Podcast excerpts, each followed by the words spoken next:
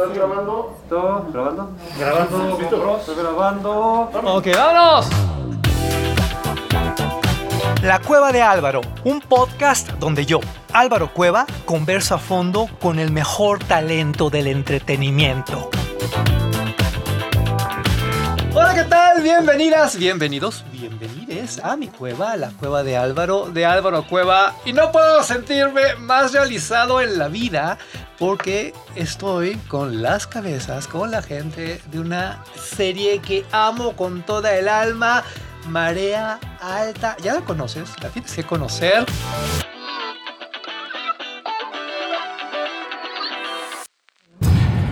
Pasó algo. No voy a dormir en casa, cúbreme. Mía, mi hija. Salió anoche de casa y no regresó a dormir.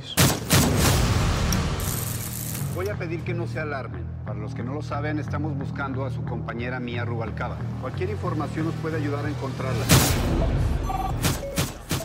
Saludo con todo mi amor a mi diosa, Susana Zabaleta. Gracias. Oye, sí es una cueva.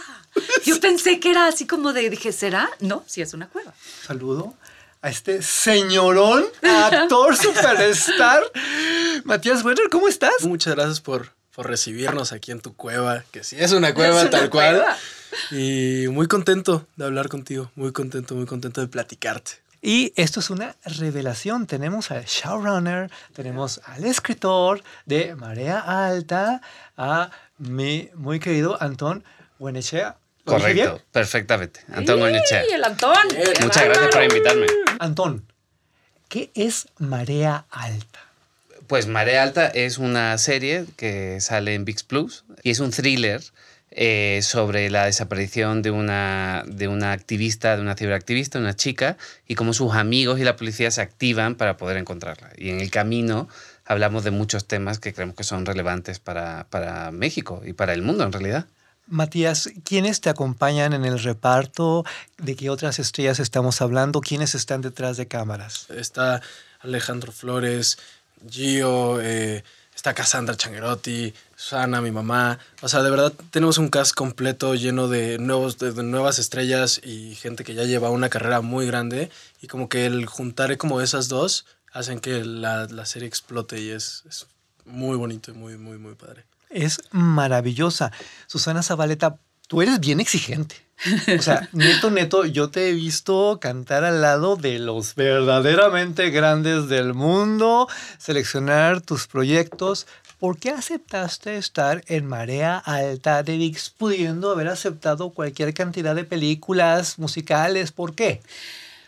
Por muchas cosas. Yo creo que mm, Matías me iba contando cuando... eh, Matías, o sea, se lo llevaron, eh, mm, ¿qué serían? ¿Dos meses o antes o tres meses antes? Sí, yo me fui como un mes antes, justo a hacer como un taller para que hubiera como este tipo de como conexión, porque querían que se notara como esta hermandad entre chavos y más que nada que se notara que éramos de Ensenada, o sea, que vivíamos allá. Entonces cuidaron este eh, tonos, dije eh, los acentos, dije yo, ay, esto ya va bien. Desde el momento en que me pidieron a Matías de no, no se puede quedar en su casa y, y, o sea, no, lo, lo queremos traer aquí, encerrarlo, dije, ah, un taller. Entonces dije, no es cualquier babosada, ¿no? Pero, Antón.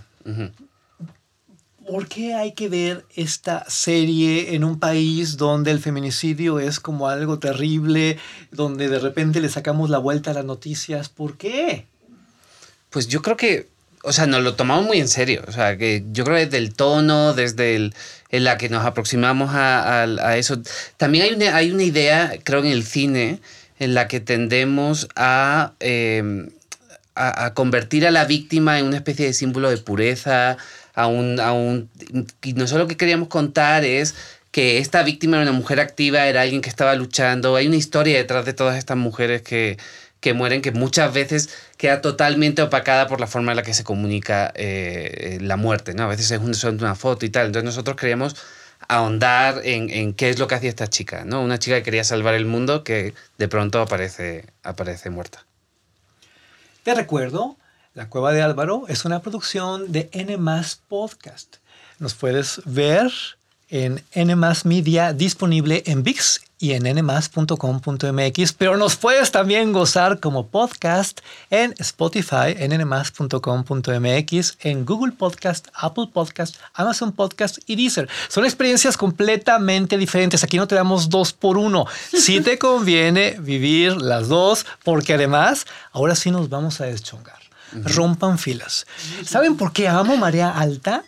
Porque estoy harto, o sea, realmente harto de estas series juveniles Ya. donde las chicas y los chicos son como tontos, hormonales, y, y- y es como consumo, consumo, consumo. Cuerpo, y- sexo y, drogas, drogas. y alcohol. No puedo, qué Susana. Zabaleta. Sí, a mí también. La super, o sea, la forma, no el fondo. y, y en Marea Alta hay fondo. ¿Qué hay aquí de fondo, eh, Matías, actor? Híjole, hay muchas cosas. La verdad creo que hay una- un mensaje más que nada, un mensaje muy especial en el fondo. O sea, sí ves como este rollo de que son chavos y que echan desmadre y que están como en su rollo de, ay, todo es perfecto y somos privilegiados y tenemos como todo. Pero llega un punto en el que se rompe esa realidad en el momento en que Mia desaparece, porque ella quiere cambiar eso, no quiere que sea como esa típica como vida de que todo es perfecto y todos tenemos lo que queremos. Y en realidad te das cuenta que, como dijo Antón una vez, que el... Que, ¿cómo, ¿Cómo habías dicho esa- es- ese dicho que habías dicho de... O sea, que en, en México mucha gente eh, vive, o sea, el privilegio de mucha gente en México está sostenida sobre, El sobre el sufrimiento. sufrimiento de muchos otros. Y, y muchas veces lo, lo- lo experimentamos y lo vivimos de una forma muy frívola. Eh, y muchas veces en televisión, en las series, en las películas, lo retratamos de una forma muy frívola.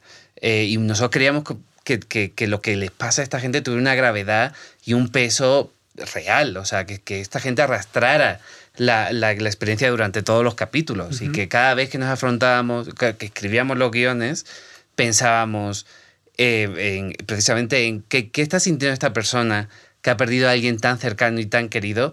¿Por qué se va a ir a empedar a la playa o va a estar pensando en, en cualquier otra cosa que no sea esta cosa que le está pasando? ¿no? Eh, y es algo que tenemos presente durante toda la escritura. Y creo que en ese sentido ellos lo, lo supieron captar muy bien y, y- y manejar. Tuvieron muy buenos directores también, que también sabían... ¿Quiénes son esos buenos directores? eh, uno de mis directores favoritos en, en- El en el, en el mundo, que es Roger Wall, Muy bueno. que es un genio Ah, eso- fantástico. eso sí, eso es maravilloso. Yo era fan suyo desde que estudiaba cine en España. O sea, y conmigo cuando me dijeron que podía trabajar con él fue como increíble. Luego tenemos a Gabriel Mariño, un gran director eh, mexicano que ha trabajado en muchas series y, y muchas películas. Y, y tenemos a, a Michelle Garza, que yo creo es la promesa del cine mexicano. Es una, su película Huesera es una maravilla y el trabajo que hizo en los tres últimos capítulos es espectacular.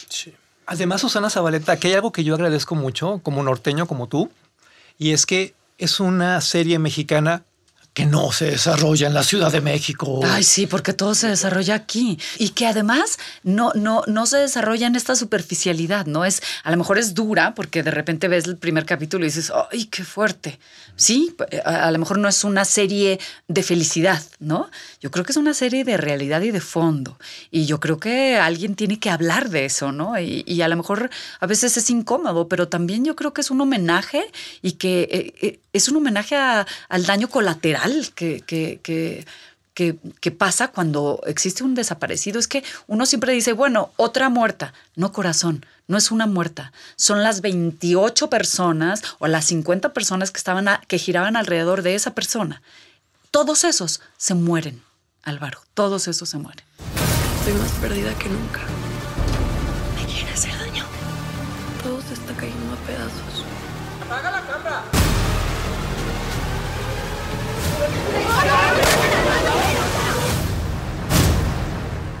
te fuiste todo se ha vuelto un puto desastre.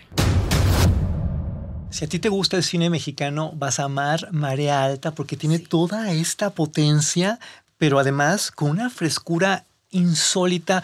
Matías, ¿cómo construiste este personaje? La la verdad es que Greg es un personaje que conforme va como avanzando la serie, te das cuenta. Al principio dices como, este brother tiene todo lo que quiere, este brother no necesita nada, o sea, es, está perfecto, su mamá es una persona muy importante en, en Ensenada y él pues tiene lo que quiere y hace lo que quiere, ¿no? Pero conforme va avanzando la serie y pierde a la persona que más ama, que es su novia, pues literal su cabeza es como un switch Y entonces intenta como hacer como un cambio en su vida, pero como está tan acostumbrado como a hacer estos cambios como de la forma más fácil que es con dinero, como que esta vez no le sale. Entonces tiene que hacer cosas y la riega y la riega y la riega y la riega, hasta que llega un punto en el que su cabeza de verdad hace un cambio total y se da cuenta que, o sea, prácticamente toca fondo y se da cuenta que la vida no solo es este, tener lo que quieres por dinero. Pero a ver, Antón, Ujú.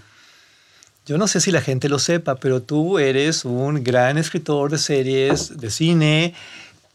Cuéntanos un poco de lo que habías hecho antes de María Alta. Digo, para que la gente se dé un quemón, ¿no? Trabajé mucho con, con Humberto Hinojosa, empecé con Humberto Hinojosa aquí en México. eh, con él escribí eh, eh, Paraíso Perdido, que era un thriller eh, que a mí me gusta mucho, que tengo mucho cariño a esa, a esa peli.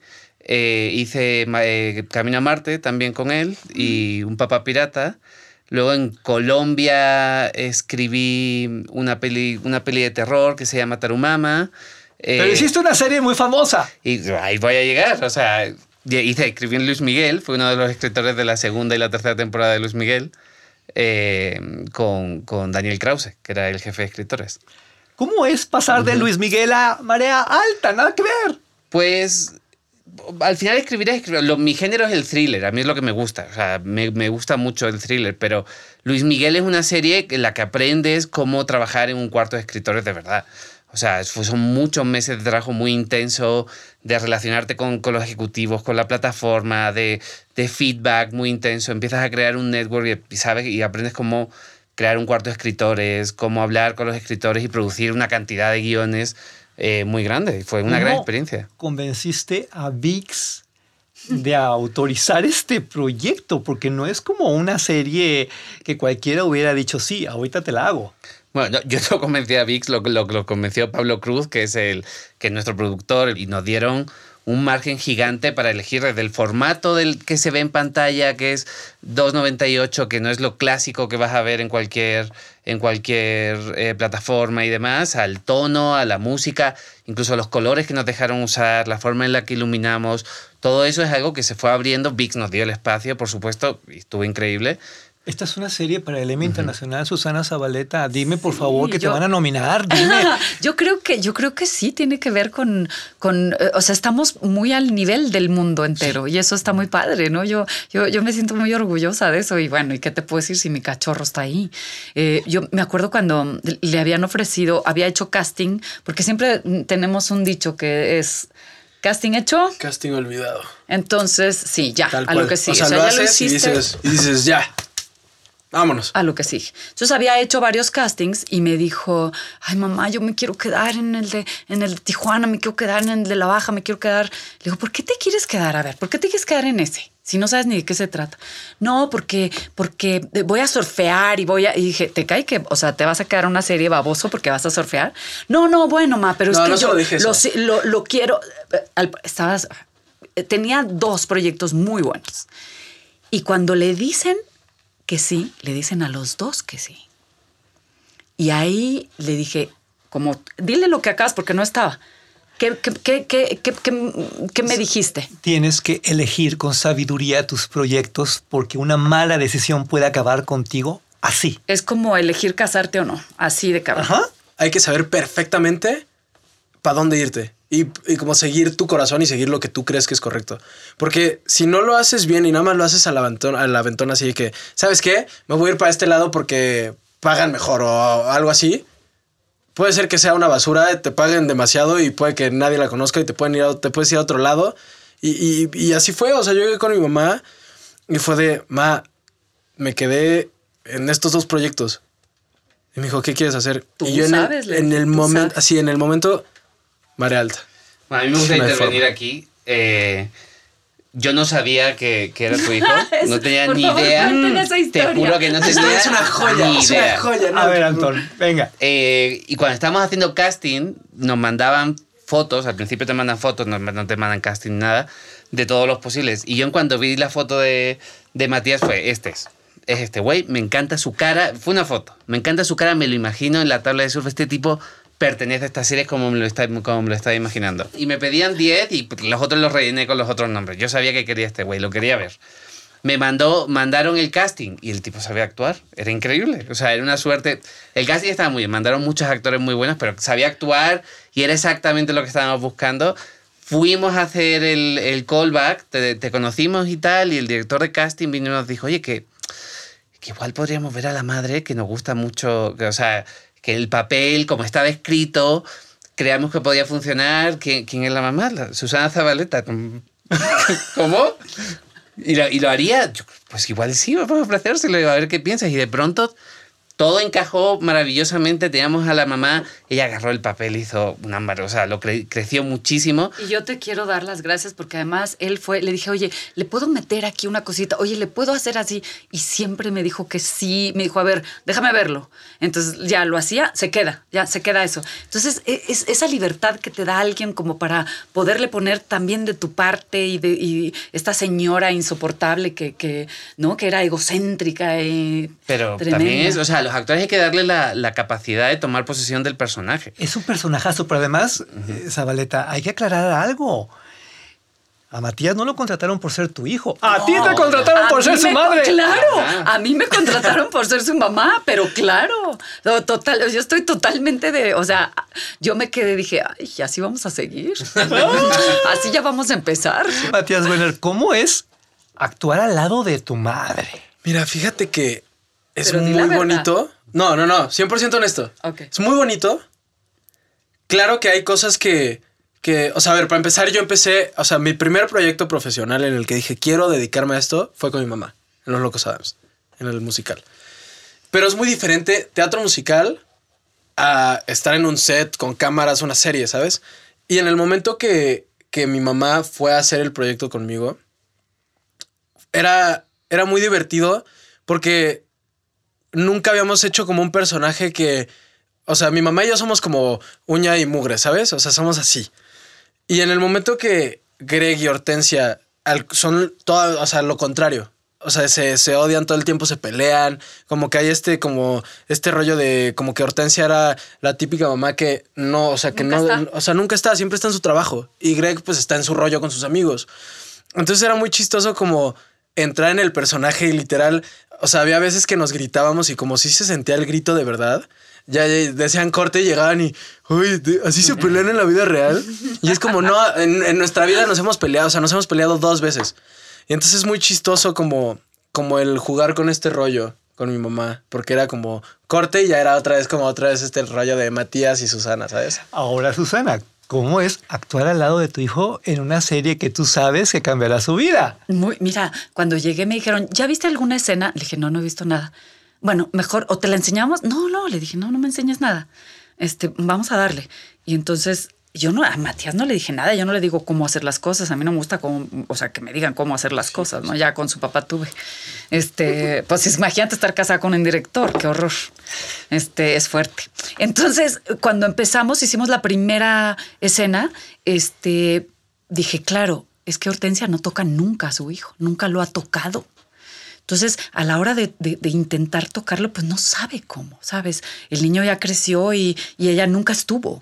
E- e- Es exactamente como dice Matías, lo contrario de Matías y yo, porque él y yo pues somos, somos lapas, o sea, todo el tiempo estamos juntos, embarrados, este, nos besuqueamos y todo. Entonces, fue muy raro y muy difícil, muy raro porque nunca lo toqué, nunca supo cómo tocarlo. O sea, hubo un capítulo, hay un capítulo en el que como que está este rollo en el que como que como que ya se están medio arreglando las cosas y es la primera vez en la que se ve como el acercamiento entre Hortensia y Greg y fue muy bonito cómo se jugó eso. ¿Se dan cuenta de lo que están diciendo? Es que normalmente cuando hablamos de una serie latinoamericana no profundizamos en estas sutilezas y esto es nada más un poquito de lo mucho que ocurre en Marea Alta. Sí. Antón Guenechea, tú como showrunner, como escritor de este concepto, ¿cómo te sientes con el resultado? Porque luego uno acaba muy frustrado eh, porque la plataforma te mueve cosas y allá llega la censura y que sí, que no. Yo, yo estoy muy feliz, estoy muy... O sea, nunca me he sentido tan libre haciendo algo y ni, ni tan... O sea, que tuve la posibilidad de trabajar con gente muy buena. O sea, y al final es un gran proyecto, la- estas cosas son colaborativas, trabajas con gente muy buena, con mucha experiencia, con mucho talento en todos los departamentos Y lo que sale es maravilloso. Te tengo que interrumpir porque la gente no lo sabe. La gente idealiza las plataformas y supone que, bueno, todo es miel sobre hojuelas y que te dicen que sí a todo y claro tu contenido porno. ¡No! ¡Claro que no! Son, pero como el diablo a la hora del control de los contenidos. Y aquí se dicen Ajá. cosas que yo no había visto nunca en una serie. Bueno, fueron muy valientes también ellos. O sea, nos dieron el espacio, ellos querían apostar por algo distinto. Nosotros les propusimos esta idea de hacer una especie de eh, thriller eh, eh, con una estética escandinava casi. Y, dijeron que sí, le mandamos los guiones, su feedback era súper bueno, constructivo, crecía, nos invitaban a arriesgarnos más. Entonces fue una experiencia increíble, la verdad. O sea, es rara. Yo, yo, estoy, yo soy muy consciente de- del privilegio y la suerte que he tenido haciendo esta serie, de, en todo. Pero ¿sabes dónde se va a sentir el impacto de marea alta, mi querida Susana Zabaleta? En los mercados internacionales, porque les vamos a mostrar algo que jamás les habíamos mostrado sobre este país. ¿O tú qué opinas? Yo también creo, y, tiene otro color, ¿sabes? Tiene otra fotografía. Y eso es muy importante, porque eh, siempre queremos ver, estamos acostumbrados muy a, los Estados Unidos, ¿no? Este, todo es felicidad o todo es matanza, pero de mentiras, o todo, si es este, este rollo, todo es de mentiras. todo- lo europeo es muy fuerte, a veces se nos hace muy fuerte. Y esto mexicano es tremendamente sensible, diría yo. Es, es, eh, to- to- todo el tema es sensible de principio a fin. Y, y- y practicar eso, la sensibilidad con la pubertad, al lado de la pubertad, es muy difícil porque tiene que ver el sexo, está metido el sexo, ese sexo que, que es así de, de, ¿no? de, un, de un adolescente, eh, esas ganas, esa, ese, ese poder, ¿no? También que, que cómo, cómo se creen los adolescentes, que son como, no pasa nada y entonces hago esto. Yo, eh, yo nunca había visto la, hasta hace muy poquitos días, que vi la escena donde este maldito hace una cosa tremenda al final del capítulo. Le dije, no puedo, no puedo, no puedo, no puedo, no puedo. Le dije, ya, apaga eso. No puedo, es fuertísimo. Es, es eh, esta. Jugamos tanto a la mentira que cuando tenemos la realidad no sabemos ya cómo, cómo utilizarla. Es, es- eh, eso es lo que tiene María Alta. A, a- a veces es muy cruel en ese sentido, porque te ves reflejado en ella, te ves reflejado en, en, esa, en esos silencios. Nosotros los mexicanos no estamos ya acostumbrados a los silencios. Eh, y a veces se agradece mucho más el silencio que las mil palabras. Matías Renner, te das cuenta de que tienes todo para convertirte en el nuevo Luis Miguel. ¡Qué miedo! Pues complicado, pero, Gracias. Gracias. pero muchas gracias, muchas gracias. ¿Por qué es complicado? ¿Puedo contar una cosa? Dilo, dilo. un día, un día dice, o- oye, No, ma, oye, ma, este, eh, me voy a, a ver, eh, me voy a ligar a estas niñas. Ay, le dije, Matías, pero por favor no hagas tu ridiculez de hacerle como Luis Miguel, te lo súper suplico. Ma, sí funciona. Claro que no funciona. Le dije, eso es de los ochentas. O sea, ya Luis Miguel ya está viejito, ya párale, ¿no? ¿Qué, mamá, te lo juro que jala. Ay, ma, ¿qué, qué oso, Matt? ¿Cómo le ¿Cómo le hiciste? hiciste? ¿Cómo? Pues llegué, bien seguro yo. Llegué, me agarro el pelito, me hago así. No. ¿Cómo están? ¿Quieren algo de, de- de tomar? Yo se los invito. Vamos. Y de repente lo veo. Controlate, Matías. Este niño está muy bien educado, ¿eh? O sea, tengo que decirlo. Ay, gracias. Eh, o sea, es, Gracias. tiene los pies en el suelo, súper trabajador, buen chaval. eh, a mi, perce- mi percepción no se lo tiene tan creído. eh, No. Y, y lo- todo el mundo lo adora, es una- un fantástico. Pero además tiene una carrera más completa. Porque, ojo, tienes ya una trayectoria en televisión, en cine, en teatro. eh, y yo tendría que ser el peor periodista de México si no te pidiera que me hablaras aquí en este podcast de mala.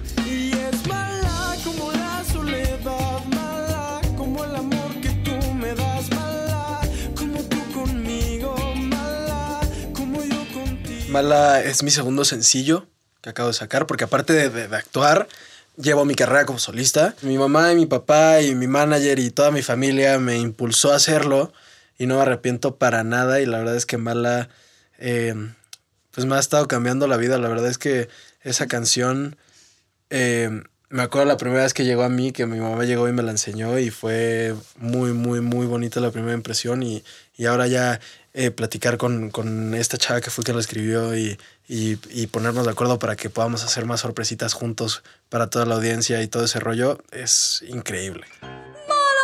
con todas las mañanas. Mala como Y además yo tenía mi mala. ¿Te acuerdas de mi mala porque no me quieres? Esa, esa, esa era mi mala. Y entonces cuando oí esta canción dije, ¿qué tal Matías con su mala? O sea, cada uno con nuestras malas, ¿no? Este, está padrísimo. Pero, a ver, Matías Gruener, ¿de qué trata Mala? ¿Qué dice Mala? Porque estamos en un momento donde hay que cuidar mucho la figura femenina y hay una línea muy sutil. Pues mira, Mala la verdad es, es, es una canción en la que no solo es para una mujer, también puede ser para un hombre. Depende, depende de, de cómo lo veas tú, depende de cómo lo vea el público. La verdad yo siempre como que he pensado que mi música y lo que quiero hacer como cantante es que la gente se identifique con mi música y diga, ¿sabes qué? No estoy escuchando a Matías, estoy escuchando a Matías contando mi historia. Puede ser ya una mujer o puede ser un hombre. Entonces, realmente mala es como tú lo quieras ver, pero es una persona mala, o sea, es una persona que, que hace sufrir a la gente y es una persona que no le importa, ajá, no le importa este, nada más que divertirse y, y no le importa si le afecta a alguien, a muchos, o sea, eso es mala. Susana Zabaleta, ¿qué vas a hacer cuando pierdas a este hombre? No lo voy a perder. Vamos a estar juntos toda la vida. Es que con estas rolas y Ya con todo lo que está actuando y demás, bueno, en una, dos, tres, ya lo vi casado, ya lo vi en Hollywood, ya, lo vi en... Yo, yo también. Yo creo que su hermana, que, que, que la queremos muchísimo y que es una intelectual, porque tu hermana es, un, es una bestia. No, es un, pero déjame te digo que mi hermana, es un monstruo. a pesar de que, o sea, porque ella es, es, es una persona muy rara, Muy. pero yo a los 16 años que ya estoy trabajando y verla a ella en Londres trabajar, aparte escribir, dirigir, Dirigir. y actuar, Sí. o sea, Es un monstruo. la verdad es que mi hermana está cañona y, y yo se lo he dicho y se lo voy a decir toda la vida, ella nació para ser una estrella. Tal Pero, cual, o sea, pero como, como un día llega y le dije, oye, mijita, te quiero mandar este, a ver si te gusta, porque ella es muy crítica, es muy, es muy exacta, es muy precisa como su padre. Entonces, te quiero mandar una cosa para ver si, qué, qué opinas acerca de esto este, con Matías. Entonces lo ve, me dijo, ma, hazme un favor, deja de preocuparte por Matías. Matías es una estrella, Matías nació como una estrella. Este, tú no, tú no tienes ni que meterte, ni yo tengo que meterte, meterme. Él, él, él conoce su camino, sabe su camino. Y la oí hablar con tal admiración que no la tiene hacia mí, ¿eh? Dije yo, ok, Zabaleta, hazte para atrás y que ellos dos entiendan, ¿no? Claro, desde ese momento dije, wow. Es que tú nunca te vas a hacer para atrás, porque tú ya te has convertido en el origen de una Qué dinastía. padre, qué padre. Yo me siento tan orgullosa de los dos, porque además Elizabeth quiere hacer, ella no quiere ayuda, ya sabes, de vente a México, yo te ayudo desde aquí. No, yo no quiero ayuda, ma. Yo voy a hacer mi carrera y llegaré aquí cuando tenga que llegar, ¿no? Entonces dices, pues sí, cada uno su camino. Y ya que estamos en este asunto de los caminos, Antón Guanechea, productor, showrunner, escritor, yo necesito que hablemos de la figura del escritor hoy en esta vorágine de series porque yo no los conozco, no los veo, jamás dan entrevistas, no son figuras Sí. públicas. Es como, no puedo entenderlo. O sea, Qué ustedes son los dueños de la fiesta y no figuran. Bueno, nos estamos haciendo los dueños de la fiesta ahora. O sea, estamos empezando, nos están empezando a dar el espacio. Eh, hay pocos que la gente conozca y demás. En Estados Unidos hay como un culto al escritor de televisión mucho más grande. Pero eh, realmente las plataformas lo que han traído han sido, ha sido este modelo mucho más americano, mucho más gringo, en el que el escritor tiene un, un peso mucho más específico. También hay un tema de cómo nos están representando ahora, cómo están apareciendo managers y agentes que nos ponen un poquito más, eh, nos negocian mejor, nos consiguen mejores deals y demás, y sobre todo hacen que nuestro nombre suene un poquito más. Eh, pero es algo cultural eh, que tiene que ver con eh, cierto tipo de industrias. O sea, el anglosajona siempre ha tenido eso, en el resto del mundo no tanto. Entonces, poco a poco. Bueno, aquí los escritores de telenovelas sí eran bastante eran conocidos. Muy ¿no? conocidos. Eran Uf. gente muy importante. Eh, los de cine no, porque el cine antes era muy de, de director, escritor, eh, de autor y demás, y, y- y no era un gran negocio dedicarse a esto, pero ahora empieza a ser algo un poquito más interesante. ¿Cómo queda el tema de los derechos autorales en esta nueva industria de las series? Porque un escritor de telenovelas siempre es dueño de su historia y cada 10, 15 años renueva y sigue ganando por regalías y todo esto. ¿Ustedes eh, juegan igual o pierden los derechos y se lo entregan a una casa productora? ¿Qué ocurre aquí? ¿Qué Es, ocurre? el- los derechos de autor no se pueden eh, vender, o sea, son irrenunciables. Solamente se pueden vender en Estados Unidos, que existe la idea del copyright, entonces te pagan mucho por eso. Pero fuera de Estados Unidos son irrenunciables. El- o sea que no te pagan mucho aquí. Aquí no te pagan tanto, no te pagan tanto. Eh, Qué cruel. es lo que es, es lo que es. Pobre. Ahí viene leyendo, leyendo entre líneas. No, pero ahora mismo está muy bien. O sea, ahora mismo ser guionista en, en una plataforma está muy bien. Da igual los royalties, porque si tú haces algo por una plataforma, se va a quedar ahí, entonces no va a generar ro- royalties. O sea, no hay, eh, no hay ganancias relacionadas con publicidad, porque está en una plataforma, ni siquiera con audiencias, porque nunca van a reconocer cuánta gente ve tu, tu serie. Entonces realmente es eh, un trabajo por encargo en el que luego, en caso de que se venda la serie, sí generaría royalties. O sea, si de pronto se vende a una tele uzbeca, eh, pues eh, una parte de eso te toca, te toca a ti. Me interesa mucho que la figura del escritor brille, porque, por ejemplo, jóvenes como Matías Werner van a conocer a los escritores y van a aceptar los proyectos de los escritores en lugar de perder el tiempo eh, aceptando propuestas de solo Dios sabe quién, Matías, ¿o qué Sí, piensas? Sí, la verdad, yo, yo estoy totalmente de acuerdo contigo y aparte es muy bonito el, el que ahora como que se pueda como trabajar, o sea, bueno, en Marea Alta, que trabajamos literal así.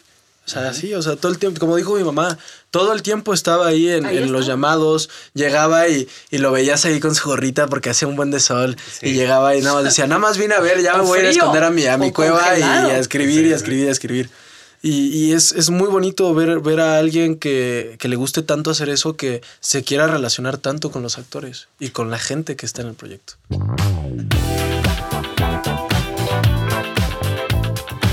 Ya entendí. Es que a nosotros cuatro nos gusta lo que hacemos, amamos lo que hacemos y sí. por eso salen las cosas tan bien. Antón, es un privilegio conocerte, un placer, un honor. Gracias. gracias. Matías Werner, La verdad estoy muy contento y me, me encanta poderlo compartir aquí contigo para que toda esa gente que tiene un sueño pueda ir y lo pueda seguir y lo pueda cumplir. Matías, un placer, un honor. Y te voy a pedir un favor delante de todos en la cueva. Sueño con ser muy viejito, muy viejito, ya sabes, así, muy, muy viejito. Y entrevistarte siendo tú, bueno, el superstar del mundo. Vas a ver ¿Me vas sí. a seguir contestando el teléfono Claro que ahora? sí. Pero que no se Cuando te olvide quieras. que empezaste aquí. Nunca, Eso. nunca se me va a olvidar. Nunca, nunca, nunca, nunca. Mi diosa Susana Zabaleta, cerremos con broche de oro. ¿Con qué nos vamos? Pues con, con- con nuestra amistad, yo creo. Yo creo que con- no solo con nuestra amistad, sino con mi admiración hacia ti. Gracias, te amo Susana Zabaleta. Un placer, un honor. Hasta la próxima. Muchas gracias. ¡Vamos!